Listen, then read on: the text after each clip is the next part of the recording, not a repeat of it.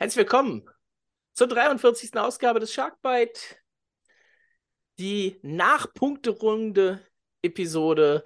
Wir lösen mal ein paar Sachen auf. Wir schauen uns das letzte Wochenende der Haie an und ein kleiner Vorausblick auf die erste Playoff-Runde ohne Kölner Haie. Und natürlich mache ich das wie immer mit dem Markus. Hallo Markus. Hallo Tube. Ja, bevor wir äh, da reingehen, natürlich, wie wir es letzte Woche auch gemacht haben, starten wir einmal kurz mit den Junghaien. Die U20 hat das Viertelfinale gegen Ingolstadt, die Best of Five-Serie mit 3 zu 1 gewonnen, äh, benötigte beide Spiele in Ingol beide Spiele in Ingolstadt mussten ja Siege sein, dass es nicht in Spiel 5 geht. Und mit einem 3 zu 2 im Shootout am Samstag und einem 5 zu 2 am Sonntag ist man dann mehr oder weniger souverän dann doch ins Halbfinale eingezogen. Gleich so auch die Jungadler Mannheim 3-1 gegen Schwenningen und die Eisbären Juniors Berlin mit 3 zu 1 in der Serie gegen Düsseldorf als leichter Außenseiter, waren als Fünfter in die Serie gegangen. Und noch nicht entschieden ist 3 gegen 6, Landshut gegen Kaufbeuren. Da steht es 2-2 in der Serie.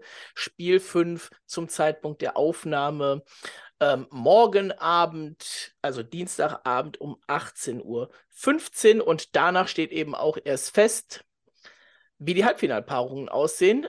Aber wir können schon mal sagen, wann die gespielt werden. Am 11.3. und 12.3. haben die Junghaie ein Heimspiel. Also am Samstag um 17 Uhr und am Sonntag um 12 Uhr. Gegner können sein die Eisbären Juniors oder Landshut. Kaufbeuren könnte es nicht sein und eben dann in der anderen Paarung, die Jungadler Mannheim gegen Kaufbeuren oder gegen Berlin, die könnten nicht auf Landshut treffen. Ja, dann warten wir mal ab, wie das morgen ausgeht und dann machen wir ein bisschen Werbung vor dem Wochenende und freuen uns dann, denn das wird dann auch wieder äh, für mich interessant, weil es zeitlich mal wieder passt, wen man dann vielleicht alles in der Köln Arena 2 so sieht. Jetzt kommen wir aber zu den Profis und äh, Markus, wir hatten letztes Mal tatsächlich ähm, keine Punktetipps abgegeben, aber wer von uns beiden hätte denn nicht sechs Punkte gesagt, weil es gebraucht wurde? Also alles in allem, ähm, klar, wir hätten beide sechs Punkte gesagt. Äh, haben wir ja auch in der letzten schon gesagt, dass sechs Punkte eigentlich Pflicht sind. Im Endeffekt sind es halt fünf geworden, aber es hat ja trotzdem gereicht. Ja, wir hätten aber beide die sechs auf jeden Fall gesagt vor dem Wochenende in der letzten Ausgabe. Deswegen, weil äh, das eben einfach ein Muss war. Wir gucken mal in die Partien rein. Ne? Es ging los mit dem Spiel in Schwenningen. Das einzige Team, was die Haie bis dato noch nicht geschlagen hatten in der Saison, auch das kann man dann abhaken am Ende, denn auch das hat man eben noch gemacht. Aber es war mal wieder hart umkämpft. Ja, es, es war dann halt wieder ne, das typische Schwenningen-Spiel. Ähm, obwohl, so typisch war es eigentlich gar nicht, weil äh, normalerweise war es ja dann gerne so, Schwenningen geht in Führung, ähm, die Haie müssen kommen und äh, Schwenningen profitiert dann davon, dass sie halt äh, auf das Transition-Game bauen und die Haie dann in den entscheidenden Momenten eiskalt erwischen. Äh, das brachte das Spiel jetzt zum Glück nicht mit. Ähm, die Haie ging, ich will jetzt nicht unbedingt sagen verdient, aber ähm, es zeichnete sich schon im ersten Drittel so ein bisschen ab äh, durch Julian Krobert dann in Führung kurz vor Drittelende, ähm, bekamen dann wiederum eine Minute, glaube ich, also es war eine knappe Minute vor Drittelende, den Ausgleich durch Daniel Pfaffengut rein. Ähm, war, glaube ich, ein abgefälschter Schuss von Wille Lajun im Endeffekt, wo Pankowski dann nichts machen konnte. Und wo dann keiner mehr mit gerechnet hatte, kurz vor Drittelende, äh, vier Sekunden waren, oder drei, drei oder vier Sekunden waren es dann, äh, brachte Moritz Müller nach äh, ja, einem strammen Schuss von, war es Nick Bale oder war es Maxi Kamera? Also war Maxi Kamera. Maxi Kamera war es, der den Puck an die Latte jagte und dann der Abpraller landete mehr oder weniger bei Moore vor Keller und nahm den dann per Dropkick ins leere Tor. So habe ich es zumindest empfunden. Also sah richtig gut aus. Äh, die Führung, ja, man hätte sich über den Unentschieden, sagen wir mal, nicht beschweren dürfen, aber ähm, im Endeffekt ist halt die Führung geworden, war halt gut für den Spielverlauf, auch weil so war klar, Schwenning muss was machen und die Haie konnten halt dann für sich äh, ein bisschen abwarten und obwohl es eigentlich in den letzten Spielen nicht so, nicht so deren Metier war, sondern da ist eher gegen äh, volle Attacke nach vorne und äh, den Gegner unter Druck setzen. Ähm, aber dann hat man halt Schwenning da, was ihnen halt, nie, halt nicht liegt und äh, dementsprechend das Spiel eigentlich auch im weiteren Verlauf im Griff gehabt. Ja, es passierte im zweiten Drittel nicht viel, außer dass kurz vor Drittelende, ähnlich wie im ersten Drittel, sehr spät im Drittel der Ausgleich fiel. Florian Elias quasi frisch von der Strafbank äh, runter, hatte noch fixe Beine über die rechte Seite durch. Pankowski keine Chance gelassen zum 2 zu 2. Und dann gab es so eine Szene im dritten Drittel, wo das Ding auch hätte kippen können, als die Haie auf einmal mit 3 gegen 5 da standen. Ja, so. Da, da war bei mir ein bisschen Nervenplattern angesagt. Ähm, man wusste, Schwenning hat, hat so seine Probleme beim Tore schießen. Ähm, die Haie waren ja im Laufe der Saison mal sehr, sehr gut in Unterzahl. Äh, dann ging es eher in die andere Richtung, dass es halt ziemlich, ziemlich mau war, was das Unterzahlspiel der Haie betraf. Ähm, aber jetzt in den entscheidenden Spielen und Momenten haben sie dann ihre Stärke wiederentdeckt und konnten auch relativ souverän eigentlich diese 3 gegen 5 Unterzahl äh, von der Uhr nehmen. Danach nochmal ein 3 gegen 4, ähm, dass die Haie erfolgreich von der Uhr genommen haben. Kurz darauf die Riesenchance in Führung zu gehen erneut für die Haie. Baptist trifft aber leider beim Rebound nur den Pfosten und nicht ins Netz. Zentimeter Entscheidung im Prinzip. Ich fühlte mich erinnert an Cory Millen anno 2000 im Finale in München. Oh. Außer, dass er den Nachschuss nicht mehr hatte, der dann mehr oder weniger hinter auf der Linie war und das Tor nicht gegeben wurde. Aber genauso gegen den Pfosten ging ja auch der erste damals von Cory Millen. Ja. Hatte ich sofort äh, so einen ja, so einen schönen Flashback, äh, 23 Jahre zurück. Egal, die Haie haben es damals nicht geschafft, äh, werden die meisten von euch wissen. Und, und dann kommen wir lieber wieder ins Hier und Jetzt zurück. Ja, pass auf, es wäre ja noch die, die, die Saison wäre ja rund geworden, ne? also in Anführungszeichen, wenn Sebastian Uvira in der vorletzten Minute, als er frei vor Mirko Pankowski auftauchte, das Ding noch reingemacht hätte. Gerade ah, Sebastian ja. Uvira. Ja, ja, das ist ja so ein Ding, da habe ich ja irgendwie eigentlich die ganze Zeit mit gerechnet, dass ausgerechnet er dann den Lucky Punch setzt. Ähm, aber es ist ja zum nicht, nicht dazu gekommen. Das Ding ging in die Overtime. Ähm, Brady Austin setzt sich sehr schön durch im Zweikampf mit einem der beiden Spings. Äh, der andere der beiden Spings kam nicht hinterher. Austin über die linke Seite, einmal übers ganze Feld. Wenn der einmal in Fahrt kommt, ne, dann ist er natürlich mit seiner, mit seiner Größe und mit seiner Masse ist er auch schwer aufzuhalten. Äh, in dem Fall von niemandem mehr, auch nicht von Joachim Eriksson. Ähm, der vielleicht das einzige Mal bei einem Gegentor in dem Spiel nicht ganz so glücklich aussah, wo er vorher wirklich sehr gute Saves teilweise hatte. Aber ja, ja den hat er nicht äh, gehabt und somit der Extrapunkt, der wichtige an die Haie, ähm, der war insofern wichtig, dass man eben vorher schon wusste, dass Wolfsburg gegen Düsseldorf gewonnen hatte und die Haie eben diesen Punkt brauchen, um noch eine sehr realistische Chance zu haben, Platz 6 zu erreichen.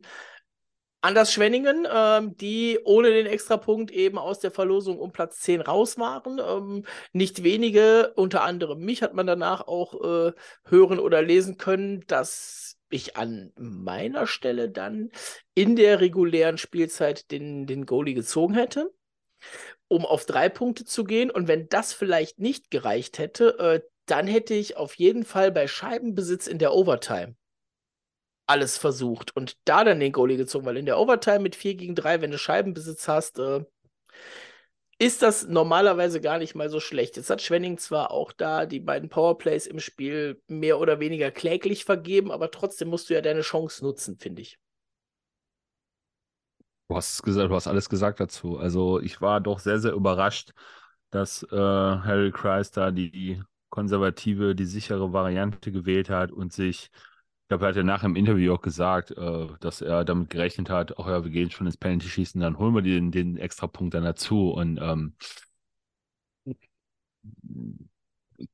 wenn ich jetzt ehrlich bin, muss ich ganz ehrlich sagen, also das hat was von äh, nicht konservativ, sondern in dem Moment, es gibt Fußballer, die benutzen den Ausdruck mal gerne, ne? da fehlen dann die Cojones, ähm, dann in dem entscheidenden Moment äh, das Risiko zu gehen. Und was hat der Schwenning in dem Fall zu verlieren? Ne? Also du hast gesagt, mit drei Punkten hätten sie auf jeden Fall die realistische Chance gehabt, am letzten Spieltag das Endspiel in Berlin zu haben und äh, da noch in die Playoffs zu kommen. Und das haben sich hiermit eigentlich die große Chance halt genommen. Und dann sich darauf zu verlassen, dass es halt vielleicht im Penalty-Schießen machen, naja, ich weiß nicht. Ähm, lässt einen so ein bisschen auch beängstigt äh, in die Zukunft blicken, so Richtung Nationalmannschaft, aber mal sehen, wie da dann die Reise weitergeht für Harry Kreis. Ähm, zum Glück hat das jetzt an dem Spiel gegen die Haie nicht gemacht und es, ja, haben den zweiten Punkt geholt und konnten dann dementsprechend davon profitieren.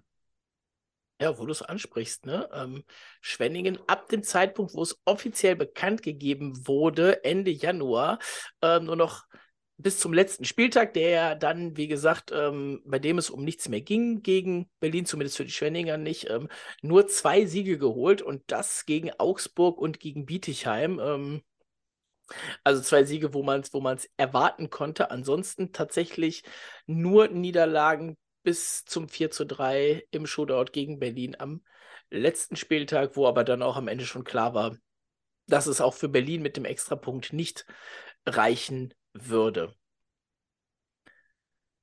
Ich habe es eben schon gesagt, ähm, die anderen wichtigen Ergebnisse an dem Spieltag war Wolfsburg schlägt Düsseldorf, Mannheim schlägt Ingolstadt. Damit war klar, die Haie können sonntags maximal nur auf Platz 6 kommen ähm, und die DEG eben von diesem Platz abfangen, die zeitgleich zu Hause gegen Mannheim gespielt haben. Und die Haie haben ihre Hausaufgaben gestern sehr, sehr gut erfüllt. Ja, kann man nicht anders sagen. Äh, Im ersten Drittel wirkte das hier und da noch ein bisschen wackelig, ähm, muss, man, muss man aber auch ganz ehrlich sagen. Äh, das, das frühe 1 zu 0 des Jason Best hat jetzt nicht unbedingt die Sicherheit gegeben, die man sich vielleicht erwartet hätte zu dem Zeitpunkt.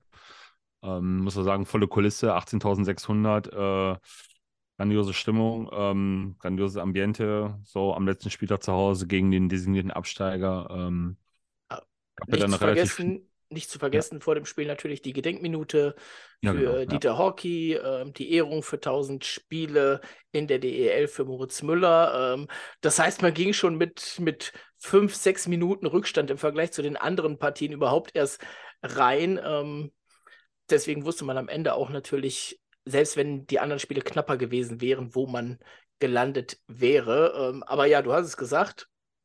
Geschickt eingefädelt. Ne, mit, dem, mit dem 1 zu 1 dann Bietigheim auf einmal dabei. Die haben auch, die haben auch, wie gesagt, auch wenn es das Ergebnis nicht ganz so aussagt, äh, die, haben, die haben mitgespielt. Ähm, die haben halt ihre, ihre Chancen nicht genutzt und man hat halt dann doch diesen qualitativen Unterschied gemerkt, den Bietigheim dieses Jahr halt hatte.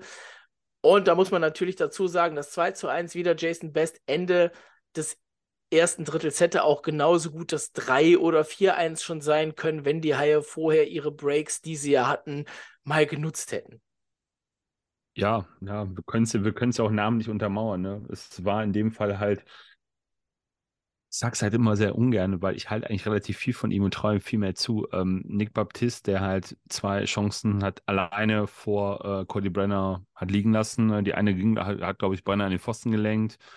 Ähm, von daher, da hätte, also das Spiel hätte im ersten Drittel oder nach dem ersten Drittel schon klar durch sein können. Es ging mit 2-1 in die Pause ähm, und dann kamen die Haie zurück und haben im Mittelabschnitt dann alles auf Sieg gestellt. Ähm, Fehler der Bietigheimer im Aufbau. Louis-Marc Aubry gerade vom Wechsel gekommen, bekommt den Querpass von Marc Olver, zieht direkt ab zum 3-1. Jason Best, ähm, der den Hattrick klar macht in Unterzahl, äh, den Droppass abfängt. Du wolltest meine Mütze aufs Eis schmeißen. Ja, natürlich. Äh, war die einzige Mütze, die ich in Reichweite hatte. Das wäre auch die einzige Mütze gewesen, die auf dem Eis gelandet wäre. Weil sonst kam ja nichts von der Wahrscheinlich, Tribüne. wahrscheinlich. Aber ah, schön in Unterzahl, äh, die Scheibe, wie gesagt, den Droppass abgefangen, noch an einem Gegenspieler vorbeigegangen und dann trocken abgezogen. Landon Ferraro mit dem fünften ähm, und kurz vor Drittelende in doppelter Überzahl Andreas Thuresson mit dem 6 zu 1. Ja, und spätestens ne, dann war klar, du musst dich eigentlich nur noch auf das Ergebnis in Düsseldorf konzentrieren, wie es da ausgeht. Ähm, und kannst das Spiel in der Arena so nebenbei laufen lassen. Bietigheim hat nochmal den Torwart gewechselt, Leon Dubrava nochmal im letzten Drittel zwischen den Pfosten. Sechsil das 7 zu 1 ähm, über die linke Seite auch wieder abgezogen. Schönes Tor von Tim Schüle zum 7 zu 2. Und last but not least, Andreas Thuresson, 20 Sekunden vor dem Ende mit dem Punkt, den er noch brauchte, um Topscorer zu werden, kommen wir gleich nochmal drauf, zum 8 zu 2. Ja, und dann guckst du, guckst du nach, nach Düsseldorf äh, und siehst einen souveränen Sieg der Adler Mannheim mit 4 zu 0 in Düsseldorf und äh, es wurde natürlich nochmal sehr laut in der Arena. Ähm, die Haie auf 6, äh, das Playoff-Motto wurde noch verkündet. Ähm, der Vorverkauf fing danach schon an für die, für die ersten Partien und äh, so viel kann ich an der Stelle tatsächlich schon mal sagen. Ähm, kümmert euch früh genug um Tickets. Ne? Wie oft haben wir äh, jetzt in den letzten Tagen gelesen, ich würde gerne eigentlich noch zum Spiel gegen Bietigheim gehen, aber irgendwie ist das Ding hm. ausverkauft. Und ja. Spiel 1, also Spiel 2, erstes Heimspiel in der Serie Haie gegen Adler. Ähm, da ist jetzt schon der Oberrang 2 im Verkauf, zumindest die erste Hälfte. Ähm, außer den teuren Logen und den VIP-Plätzen gibt es im Unterrang quasi nur noch vereinzelte Plätze. Also ich würde sagen, so wenn ich drauf gucke, es sind zehn und im gesamten Oberrang vielleicht Oberrang 1 natürlich, vielleicht so 100. Ja, und der ja, Rest, der Rest also, ist weg. Da ist schon ordentlich äh, Tickets über den Ladentisch gegangen. Ja. Da kann natürlich äh, klar der, der Vorverkauf für die Dauerkarteninhaber, die nicht das All-Inclusive-Ticket haben, der gilt noch bis zum 9. Also das heißt, dann, wenn diese Frist abläuft, können natürlich noch mal ein paar Tickets in den Verkauf kommen. Aber sind wir ehrlich, so viele werden das bei einer Serie gegen die Adler. Und ich glaube, an der Preisschraube haben die Haie jetzt erstmal noch nicht gedreht, wenn ich das richtig gesehen habe. Ähm, so viele werden das nicht sein, die da in den, in den Verkauf nachrücken. Nee, also das kann ich mir auch nicht vorstellen. Ähm, also, du hast gerade schon gesagt, haltet euch ran, denn kann ganz schnell zu spät sein. Wir gehen natürlich ähm, ja, aus der Hauptrunde raus und ähm, es gab so einige Zahlen. Wie gesagt, wir machen keinen, keinen Abgesang jetzt auf die Saison, denn die geht ja jetzt erst richtig los. Aber ein paar Sachen kann man nach der Saison natürlich schon sagen. Äh, wir haben es gerade eben schon angesprochen: Andreas Thuresson, Topscorer der DEL. Ist erst der zweite High nach Dave McElwain, dem das gelingt. Ähm, es gab Jason Akerson. Hast du Jason Akerson vergessen? Ja, der war punktgleich, aber hatte weniger Tore. Ah. Das ist das, weswegen, weswegen Yassin Illis jetzt äh, auf zwei ist im Vergleich zu Tourisson. Der ist auch punktgleich, hat aber eben weniger Tore erzielt, genauso wie Jason Akerson in der Corona-Saison oder äh, Dave McElwain, der beinahe mal äh, beinahe das zweite Mal Topscorer gewesen wäre, war da punktgleich mit Tore Wikingstad, hat aber da auch weniger Tore erzielt und rückblickend ähm, nichtmals Bruno Zarello oder ähm, Sergei Beresin sind im Haie-Trikot Topscorer nach der Hauptrunde geworden. Muss man auch mal so dazu sagen. Kann man sich gar nicht vorstellen. Dazu gibt es den punktbesten Verteidiger der Liga. Selbes Spielchen, punktgleich mit Ville Lajunen, aber mehr Tore erzielt. Ich glaube, da haben wir letztes Mal schon äh, bei den Awards genug drüber geredet. Nick Balen, ähm, 19 Tore dann jetzt insgesamt am Ende, die er selbst erzählte, das 20. blieb ihm dann leider verwehrt. Wir haben sieben Shorthänder gesehen. Äh, das ist geteilte Spitze der Liga mit München zusammen. Von diesen sieben McIntyre und Best jeweils drei erzielt. Und ja, viele Tore natürlich, ne? Ja, wenn man sich ne, die Statistik mal anguckt, 28 Heimspiele, 108 Treffer, so viele Heimtore wie halt kein anderes Team in der DEL. Nicht mal Straubing. Nicht mal Straubing. Nicht mal München. Auch die nicht. insgesamt sind es dann, das haben wir eben gesagt, 197 Tore gewonnen, die die Haie erzielt haben. Knapp an der 200 vorbei. Schade eigentlich. Hätte ich noch gerne mitgenommen, die Zahl. Aber ähm, kann man nur sagen, kann man nur den Hut vorziehen vor der Offensivleistung, die das Team diese Saison aufs Eis gebracht hat. Ähm, ich habe dir doch heute Mittag irgendwas geschickt, wo, wo so eine Differenz war zwischen den Saisons letztes Jahr und dieses Jahr. Was war denn Ja. das? Ach, hier ist es. Insgesamt 42 Tore mehr geschossen als äh, letzte Saison und äh, dazu dann noch 22 Tore weniger bekommen. Also alles in allem muss man sagen, Hut ab vor dieser Leistung, diesen Zahlen, die die Haie da aufs Eis gebracht haben. Ähm, schauen wir mal, wie es in den Playoffs weitergeht. Ne? Ja, eine Zahl finde ich, finde ich fast noch beeindruckender.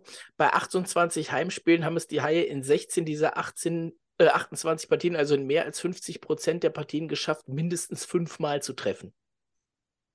Ja, gut, aber das hatten wir auch schon über die Saison äh, gesehen, immer wieder mal gesagt, ne, dass die Haie Ja. eigentlich, wenn sie halt nur maximal noch mal zwei Tore schießen, dann gewinnen sie in der Regel das Spiel nicht. Und wenn sie dann halt mehr schießen, schießen sie aber nicht unbedingt drei oder so, sondern dann geht es halt immer gerne mal Ketchupflasche auf und dann werden es mal vier oder fünf.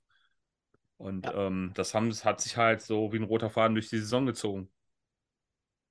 Dazu kommt der beste Zuschauerschnitt in der DEL ever. 13.901 Zuschauer im Schnitt. Ich glaube, man hätte gerne die 14.000 geknackt, ähm, den Schnitt. Aber dazu hätte es natürlich dann auch ein paar mehr im, im Stadion bedarf. Da war man ja insgesamt, hatten wir ja damals schon gesagt, 20.000 unter dem, was man erwartet hat in den drei Spielen und rechne da die 20.000 dazu, dann bist du sogar bei einem Schnitt so wahrscheinlich bei, bei 14,5 oder so. Ja. Also das haben die Spiele in der, in der Arena schon gut abgefedert, wie auch äh, ausverkauftes Haus. Gestern dann eben nochmal gegen Bietigheim, hatten wir ja schon gesagt. Und was wir auch noch festhalten müssen, ist, ähm, wenn ich jetzt ein bisschen durchscrolle durch die Auflistung, Tore in Überzahl. Ne? Also, das ist auch etwas, da kann ich echt nur sagen, Respekt. 21 Überzahltore haben die Haie geschossen und das ist halt mit München ist das der Topwert der Liga. Und jetzt, jetzt muss ich mal gucken, also zwei 5 gegen 3 Überzahlsituationen und beide hat, haben die Haie verwertet. Gut, ist eine 100%-Quote, gut 2 von 2. Schwenningen hätte sich gefreut, wenn sie am Freitag halt äh, auch mal bei 5 gegen 3 getroffen hätten. Ähm, ich glaube aber eine andere Zahl, die hatten wir aber, glaube ich, während der Saison auch schon mal, ne, dass die Haie bei 3 gegen 5 das einzige Team waren, also zu dem Zeitpunkt, ich weiß nicht, wie es jetzt, wie es jetzt noch der Rest der Spiele gewesen ist, wo die Haie halt bei 3 gegen 5 kein einziges Tor kassiert haben über die Saison. Ja, das war ziemlich wenig. Und ich glaube, das ist jetzt immer noch aktuell, die Aussage. Müsste ich aber nochmal nachgucken. Also, wenn jemand den Podcast hört und äh, dann früher dran ist als ich äh, und mich korrigieren kann, wäre das super. Wenn mich jemand bestätigen kann, das, nehme ich das natürlich auch gerne. Was hast Aber du eben gesagt? Wie viele Tore waren es in Überzahl bei den Haien? 21. Dann hast du irgendeine andere Zahl. Auf der Haie-Seite steht das so. Bin ich denn blöd? Du kannst dir vorlesen, mit 21 Toren erzielten die Haie in Überzahl zusammen mit München die meisten Tore im Powerplay. Das muss eine, das muss eine ganz, ganz komische Zahl sein. Weil laut der DEL Homepage haben die Haie 44 Powerplay-Tore. Das ist ja crazy. Ja. Richtig, deswegen, äh, warte, ich schmeiß mal gerade nochmal noch mal Le Affont an. Äh, das wird es nämlich jetzt, wird's dann nämlich jetzt sagen, äh, über Unterzahlstatistiken. Powerplay-Tore, die Haie 44, wo auch immer die 21 Tore auf der, auf der Haie-Seite herkommen. Ah. Okay, ja gut, jetzt wo ich sage, äh, denke ich auch schon, dann denkst du, ja, das kann Ja, also es sein, kann, kann theoretisch nicht stimmen. Haie Zweitmeister damit, ne? München 45. Ähm, Interessant. ja, ich bin gerade drüber gestolpert und habe dich etwas reden lassen, weil die DEL-Seite hat die Statistikseite neu überarbeitet. Ich bin gerade etwas, etwas geplättet. Also ja, da dann findet, müssen wir da mal, äh, mal da findet- nachhorchen. ja, ja, mache ich gleich. Da findet man aber so viel auf der DEL-Statistikseite. Das hat sich von gestern auf heute komplett gewandelt. Ich bin ja, ich bin ja entzückt. Hat, hat man da etwa äh, mein, meinen Rant, den ich jetzt nicht hier nochmal auspacke, den wir ja privat hatten, ähm, zur Kenntnis genommen, äh, dass ich da was tun muss und ich sehr, sehr unzufrieden war. mit der Wahrscheinlich, wahrscheinlich. Freitagabend. Wahrscheinlich. Aber ja, äh, da hat sich einiges getan. Wer gucken will, guckt mal drauf. Das ist natürlich immer noch nicht Le Affront würdig, aber äh, es hat sich tatsächlich ein bisschen was getan. So, aber bevor trotzdem wir müssen wir nochmal nachhorchen, wo die Zahl ja. auf der Homepage herkommt, weil ja. das ist ja. Hanebüchen. ja, wie gut, dass ich das jetzt hier aufgedeckt habe, ne? War ja meine volle Absicht in der Situation jetzt gerade. Von daher auf zum nächsten Punkt. Hanebüchen. Ja, bevor wir äh, in die Playoffs gehen für die Haie, die fangen ja erst in anderthalb Wochen an. Äh, die Termine sind natürlich schon klar, die können wir auch gerne einmal kurz durchgehen. Das erste Spiel ist am Dienstag, 14. März in Mannheim, dann freitags zu Hause, wie eben schon gesagt. Äh, das Ding wird proppevoll werden. Wer noch keine Tickets hat, macht am besten schnell. Äh, auch 19.30 Uhr, dann sonntags in Mannheim, wieder um 19 Uhr, eine absolute Dreckszeit für einen Sonntag. Ähm, und dann Spiel 4 schon fest am Dienstag, 21.03. wieder in Köln und alles weitere wird man eben danach sehen. Wir werden, das kann man schon sagen, äh, innerhalb der kommenden Woche natürlich mit den Kollegen von Eiszeit FM vom äh, Adler Podcast eine Playoff-Vorschau aufnehmen, wo wir natürlich über das Duell Haie gegen Mannheim sprechen werden. Deswegen werden wir da jetzt nicht weiter drauf eingehen, sondern wir lösen ein bisschen auf, Markus. Und zwar, wir hatten ja vor der Saison ähm, von allen, die wir in der Preseason-Vorschau da hatten, einmal gebeten, uns eine Tabelle zu schicken.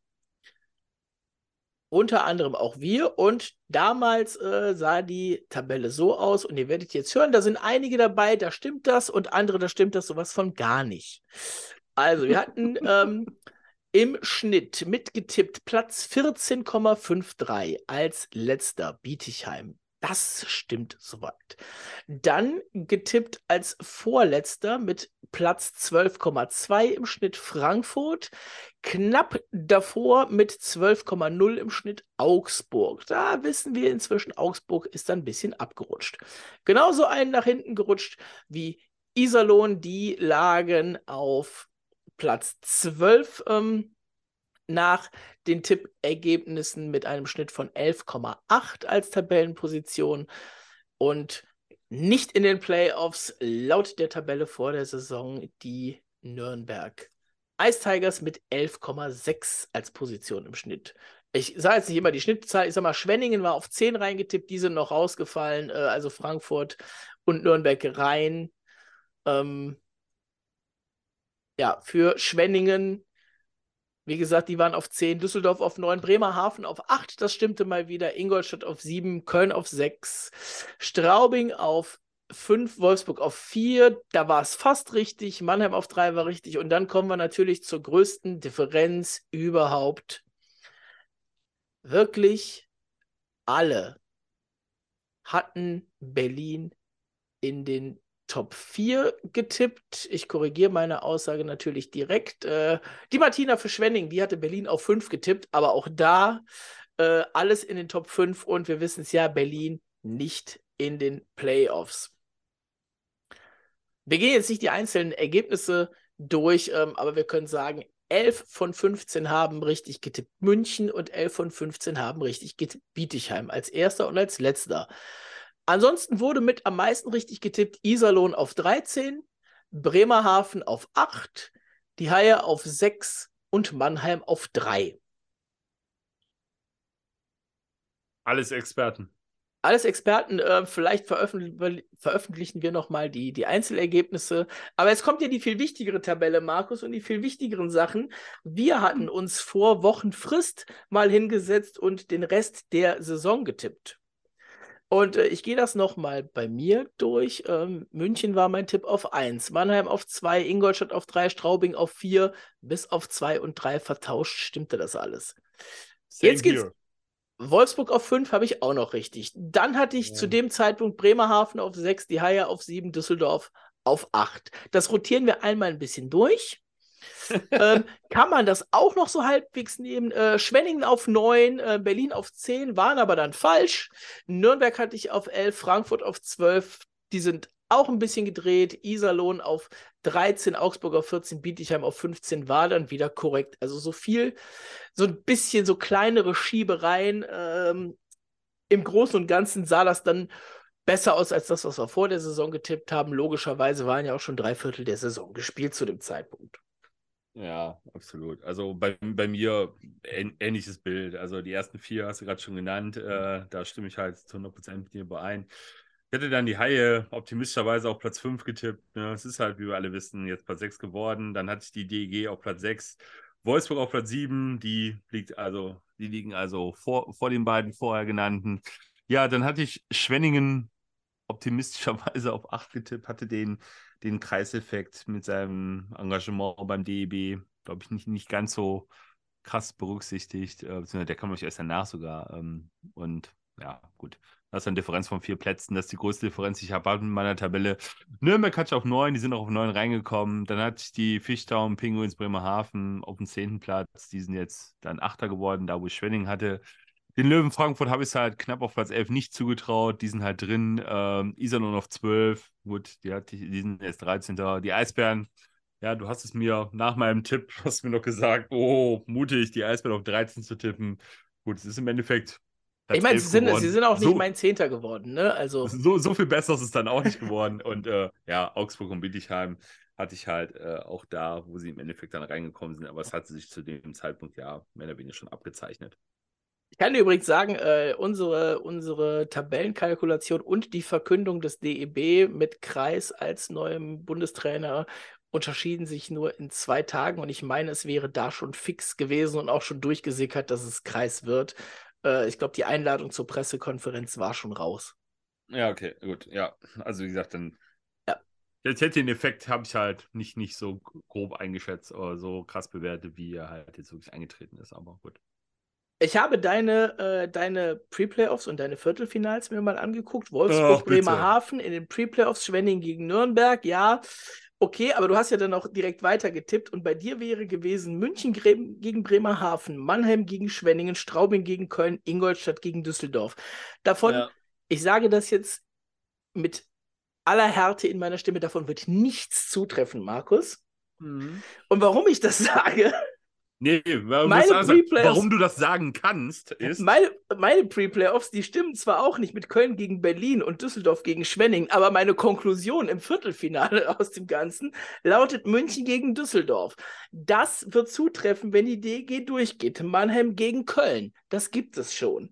Straubing gegen Wolfsburg, das gibt es schon. Und Ingolstadt gegen Bremerhaven. Das passiert, wenn Bremerhaven und Düsseldorf durchgehen. Also ich habe noch die Chance, dass mein komplettes Viertelfinale richtig ist, auch wenn die Pre-Playoffs der letzte Rotz waren. Hut ab, hast also Ahnung. So ein bisschen wenigstens. So ein bisschen wenigstens. Oh, gut, okay. Jetzt andersrum, gut geraten. Ja, oder gute Rückschlüsse gezogen, sagen wir es vielleicht mal so. oh was wir in der nächsten Folge machen werden, weil da war jetzt die Zeit tatsächlich ein bisschen zu knapp und wir haben natürlich beide auch noch Sachen, äh, die in die Playoffs reingehen, heißt unsere Saisonwette. Ähm, letztes Jahr haben wir es auch erst nach den Playoffs aufgelöst. Ähm, werden wir dieses Jahr auch so machen. Ähm, ja, müssen wir mal ein bisschen, ein bisschen gucken. Bei mir sind es ja teilweise Zahlen, die ich jetzt schon nehmen muss, ähm, wie zum Beispiel die Prozentzahlen der Special Teams nach der Hauptrunde, hatte ich ja gesagt, äh, die werden 1 zu 1 in, in Bares umgerechnet mit 24,084,59 Euro. Dann die die Haie geleistet haben, knapp über die 100 Prozent in der Gesamtstatistik. Aber wie gesagt, das kommt dann nach den Playoffs und ja, wir haben ja schon gesagt, ne, gegen Mannheim spielen wir, da sprechen wir diese Woche drüber. Aber bis die Haie gegen Mannheim spielen, passiert natürlich auch ein bisschen was und das sind die Pre-Playoff-Partien und die gucken wir uns jetzt an. Ja, und in den Pre-Playoffs haben wir eben die Partien 7. gegen 10. Düsseldorf gegen Frankfurt und 8. gegen 9. Penguins, äh, Fishtown Penguins Bremerhaven gegen die Nürnberg Ice Tigers. Ähm, Markus, fangen wir mal bei 8 gegen 9 an. Ein Duell, das es jetzt am letzten Spieltag in Bremerhaven gab. Das heißt, Nürnberg muss für die erste Partie am Dienstag wahrscheinlich nicht nochmal extra anreisen, sondern die sind wahrscheinlich oben geblieben. Das heißt, sie werden keine Akklimatisierungsprobleme in dieser ersten Partie haben. Vorteil für Nürnberg? Ich denke schon. Also ähm, alles in allem wenn du halt nicht aus Bremerhaven wieder zurück nach Nürnberg und dann wieder hin. Ähm, du bist halt da, du hast dich gerade erst gesehen, äh, da sind vielleicht schon ein paar Duftmarken gesetzt worden. Ähm, man ist mit einem guten Gefühl aus dem Spiel rausgegangen. Man lag 2-0 hinten, hat das Spiel dann nach Penalty-Schießen noch gewonnen. Von daher, ich würde Nürnberg da im Vorteil sehen. Ja, musste man ja fast auch noch. Ähm weil äh, Frankfurt am Ende ja auch noch Nürnberg hätte auf Platz 10 schicken können. Dann wäre Nürnberg auf dem Rückweg wahrscheinlich in Düsseldorf abgestiegen und äh, eingekehrt und auch nicht äh, nach Hause gefahren und es hätte die Wiederholung des Duells aus dem letzten Jahr gegeben, aber so ist es den Nürnbergern wahrscheinlich am Ende lieber. Achter gegen Neunter, Bremerhaven gegen Nürnberg.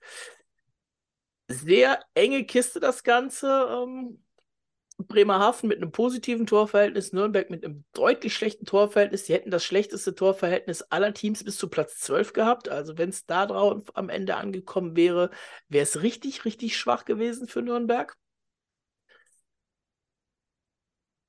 Was sage ich denn? Nürnberg in 3, das hieße, wenn ich sage, Nürnberg hat Spaß mit Spiel 1 direkt wieder in Bremerhaven, es gibt drei Auswärtssiege. Ah, oder Bremerhaven holt sich Spiel 1 entgegen meiner These, was natürlich auch sein kann. Ich bleibe bei Nürnberg in 3.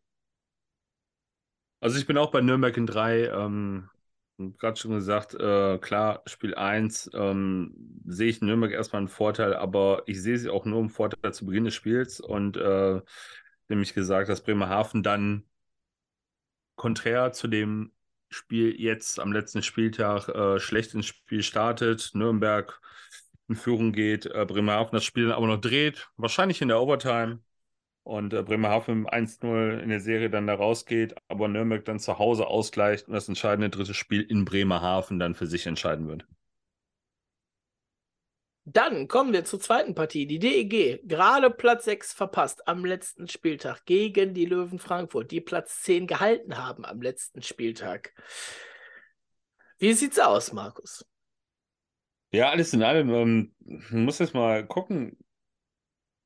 Klar, die DEG wird wahrscheinlich zufrieden sein, ähm, im Endeffekt, wie die Saison gelaufen ist, weil sie sich das vor der Saison sicher nicht erwartet haben, äh, da zu stehen, wo sie jetzt stehen, obwohl sie die meiste Zeit der Saison halt auch gestanden haben. Ähm, auf der anderen Seite, jetzt am letzten Spieltag dann äh, aus den Top 6 rauszufliegen, sichere Viertelfinalteilnahme an die Haie zu verlieren äh, und dann in der ersten Playoff-Runde ran zu müssen, was, was das halt mental mit einem macht. Ne? Ähm, auf der anderen Seite Frankfurt, ähm, die sind total happy, die sind in der Liga geblieben, die haben die erste Playoff-Runde erreicht, äh, die haben, glaube ich, mehr erreicht, als sie sich äh, vorgenommen haben. Ähm, ich glaube, das Ziel oder das Motto zur, zur Saison war halt, äh, irgendwie drin zu bleiben. Und das haben sie halt beeindruckend geschafft. Ähm, der Saisonstart war halt herausragend, wo sie lange Zeit äh, unter den Top-Teams der Liga waren. Ähm, den fehlt natürlich Dominik Bock ganz, ganz enorm und der soll auch Medienberichten zufolge halt gegen Düsseldorf nicht eingreifen können. Ähm, auf der anderen Seite hast du halt ich, halt dann. Ich ja. weiß es nicht. Also der ist ja schon länger wieder auf dem Eis. Und jetzt sind wir ja. in den Playoffs. Ne? Jetzt wirst du wahrscheinlich von den Haien nicht mal mehr hören, Oberkörperverletzung, Unterkörperverletzung, sondern du wirst nur noch hören, ist dabei oder ist nicht dabei. Dementsprechend ja, kann ich natürlich könnte es natürlich auch sein, dass die Löwen Frankfurt da jetzt so richtig einen aus dem Hut zaubern, jetzt forcieren, dass Bock nicht dabei ist und dann steht er am Dienstag Eis. Das kann natürlich sein, aber es, es war ja schon äh, nach seiner Verletzung, glaube ich, eine Woche später hieß es ja schon, also der Timetable ist frühestens oder optimalerweise Viertelfinale bei ihm, so vom Termin her. Und daran hat sich ja offensichtlich jetzt den Berichten zufolge nichts geändert in den letzten Wochen. Ähm, klar, kann natürlich eine Ente sein und er steht dann plötzlich äh, in Düsseldorf am Eis, ähm, muss man dann sehen, aber sollte er halt nicht dabei sein, ähm, sehe ich die DEG demnach im Vorteil und sage, die gehen mit 2 zu 0 aus der Serie raus. Ja, ich bin tatsächlich, tatsächlich unentschieden, was diese Serie angeht. Also ja, die DEG ist, trotz dass sie gerade noch reingerutscht sind, äh, deutlicher Favorit gegenüber Frankfurt. Allerdings hat am letzten Wochenende auch mal Haukeland gezeigt, dass er eigentlich zwischen den Pfosten nur ein Mensch ist. Und da ja. gegen Wolfsburg und gegen Mannheim auch mal ein paar durchgelassen, ähm, die er wahrscheinlich an einem normalen Tag eher fängt. Und dann, Absolut. wie gesagt, äh, kommt es eben drauf an, spielt Bock oder spielt Bock nicht. Ne? Bock alleine macht zwar Frankfurt nicht unbedingt direkt besser, dass sie Düsseldorf schlagen würden, aber natürlich wertet das auch diese komplette Reihe mit Rowney und Renford auf und vor allen Dingen das Powerplay. Ne? Wenn du einen Dominik Bock auf der, ich sage jetzt einfach mal auf der Tourisson-Position, ne, damit es äh, verständlich ist, wenn du einen Bock da stehen hast, auf dieser Position, der das Minimum genauso gut, wenn nicht sogar noch ein bisschen besser kann als der Topscorer der Liga, ähm, an dem Punkt, dann hast du natürlich, wertet das dein Powerplay richtig auf. Und Powerplay war ja eben in Frankfurt eher so ein Thema. Die waren zwischendurch, als Bock äh, richtig gut dabei war, hatten die ein gutes Powerplay. Und am Ende dann eben, eben wieder nicht mehr. Ne? Also von daher. Ja. Ist halt, ist halt es, ganz entscheidend. Ja, es steht und fällt ein bisschen mit dem Namen Bock und deswegen ähm, bin ich fast geneigt zu sagen, ich brauche zwei Tipps dafür. oh, oh, oh, okay. Ja, also ähm, mit Dominik Bock äh, geht Frankfurt durch. Ohne Dominik Bock geht die DEG durch. okay. Beides aber jeweils in drei Spielen. Okay. Schauen also wir mal. werden wir werden den ganzen Sonntag Spaß mit Eishockey haben, weil die Spiele werden am Sonntag bestimmt nicht parallel laufen, sondern nacheinander. Nee, mit Sicherheit nicht.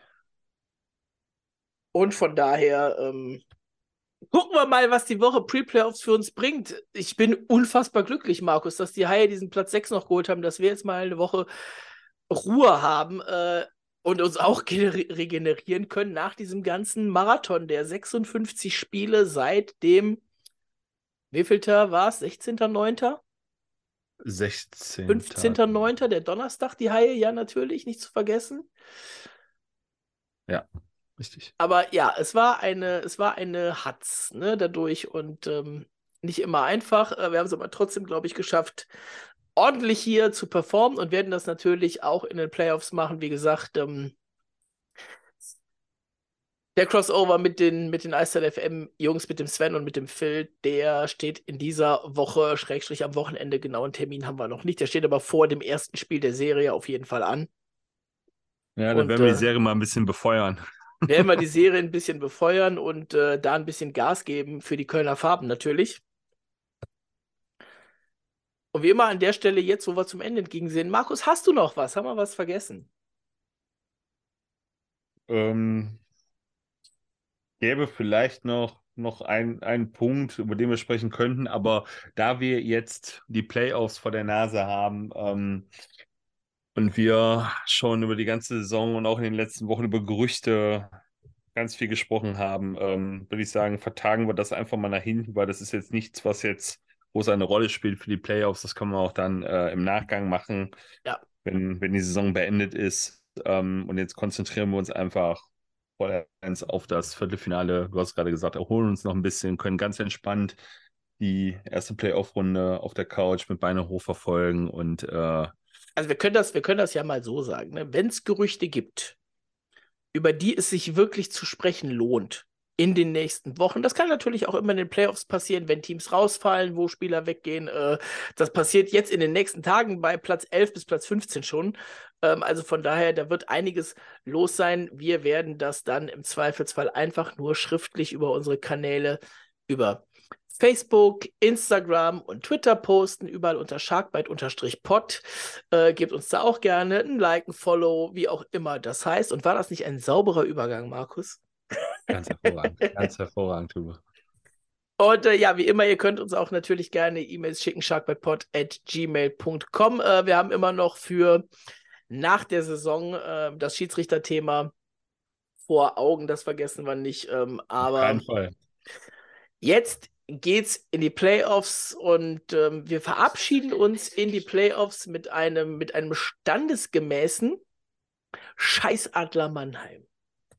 In diesem Sinne, macht's gut. Bis dann. Ciao. Ciao.